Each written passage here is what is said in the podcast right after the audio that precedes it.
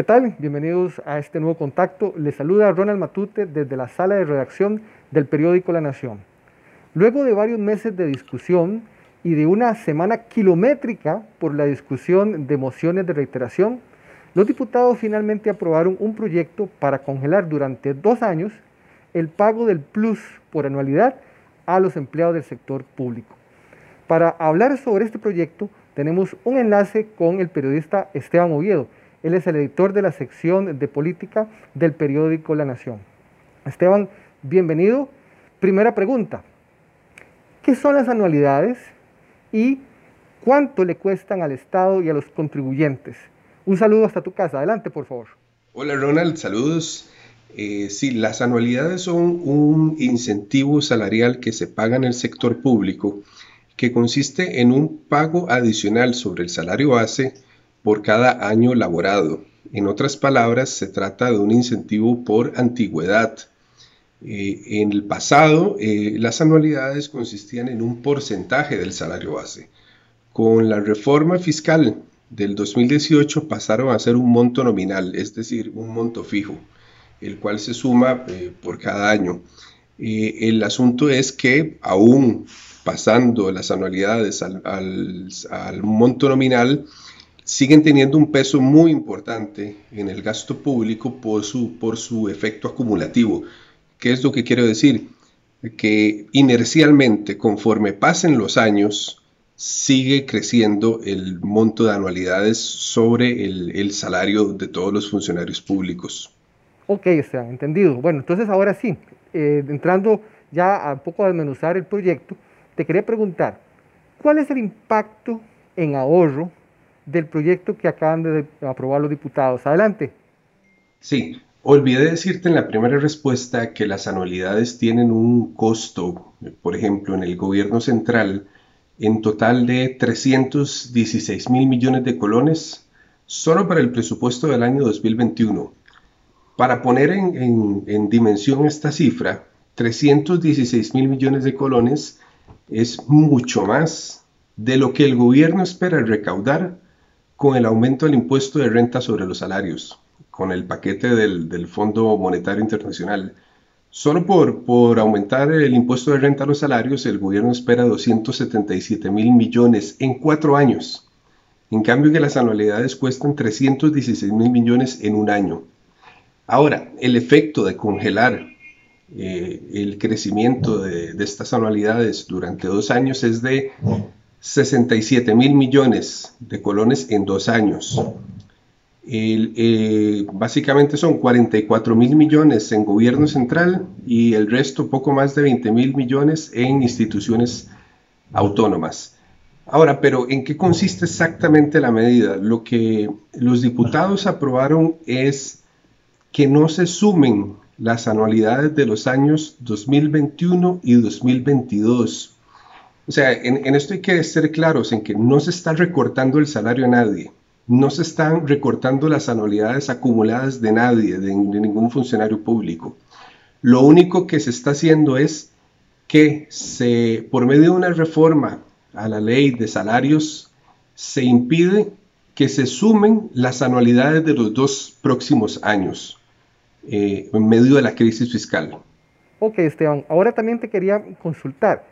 Es cierto que el gobierno quiere ampliar dos años más el congelamiento del pago de anualidades, o sea que además de estos dos años, 2021 y 2022, quiere extender dos años más la medida. Adelante, por favor, Esteban. Sí, sí, sí, es cierto. Eh, básicamente, en la propuesta al Fondo Monetario Internacional, el gobierno incluye que se suspendan las anualidades de cuatro años entonces, ayer el jefe de fracción del PAC, el diputado Enrique Sánchez, explicó que, bueno, si ya se aprobó eh, una medida para suspenderlas por dos años, lo que restaría es otro proyecto de ley para hacer exactamente lo mismo, pero con las anualidades de los años 2023 y 2024 para sumar cuatro años en total. Ahora, vean qué interesante que cuando el gobierno hace esa estimación, cuánto genera el ahorro de cuatro años, la cifra da 219 mil millones de colones.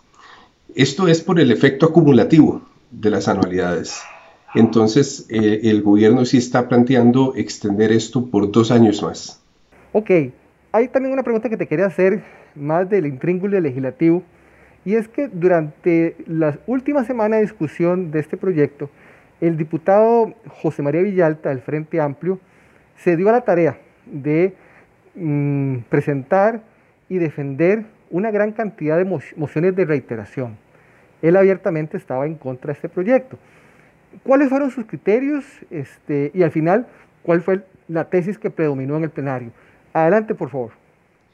Sí, el diputado José María Villalta eh, presentó creo que más de 20 mociones, eh, cuando eh, mociones de fondo, que las trasladó al plenario cuando el proyecto ya estaba en la recta final y entonces en el, en el debate final él aprovechó todo el tiempo posible para hablar sobre sus mociones, lo que hizo que la discusión se extendiera por cerca de cuatro días, o sea, cuatro días legislativos, cuatro sesiones.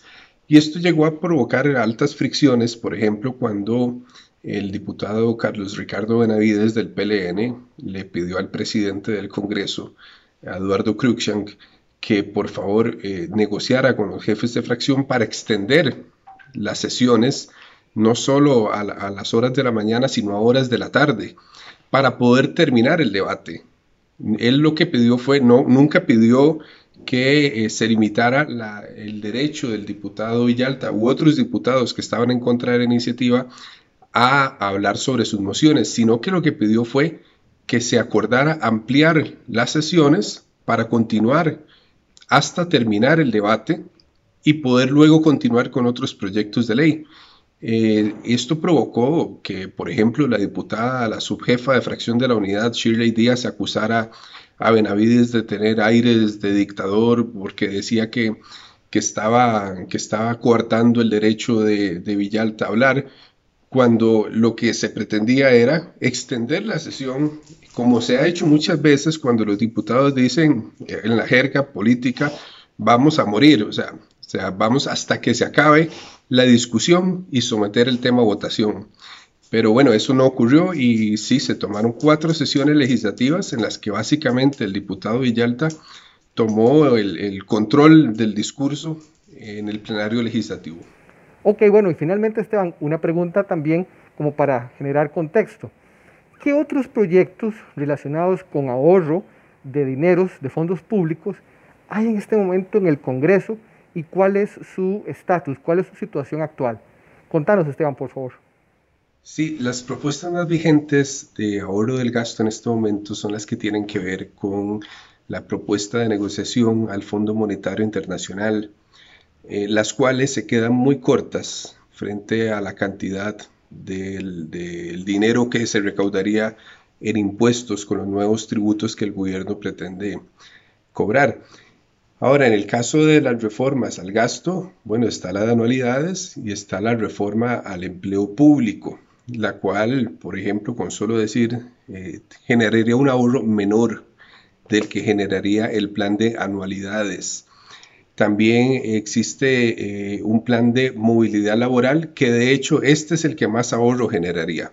Estamos hablando de cerca de 400 mil millones de colones eh, que el gobierno espera ahorrar por medio de la movilidad de cerca de 7.000 funcionarios públicos a los cuales se les ofrecería un incentivo en, sus prestaciones legales para que se retiren del, trabajo en el sector eh, público. Pero aún así, eh, estamos hablando de un ahorro de cerca de 800 mil millones de colones en estas medidas entre movilidad laboral, anualidades, empleo público, y reforma a órganos desconcentrados, lo cual se queda muy corto si lo comparamos con los más de 5 billones de colones que el gobierno pretende recaudar en nuevos impuestos. Bueno, Esteban, pues muchísimas gracias por toda la información que nos das para entender mejor cuáles son los alcances de este proyecto y además su, contexto. Y también queremos aprovechar para invitar a todas las personas que nos acompañan en este contacto a que le sigan dando seguimiento con la Nación sobre el desarrollo de este tema y de los otros proyectos que están en este momento planteados en el escenario legislativo. Soy Ronald Matute, nos vemos y nos oímos en un próximo contacto.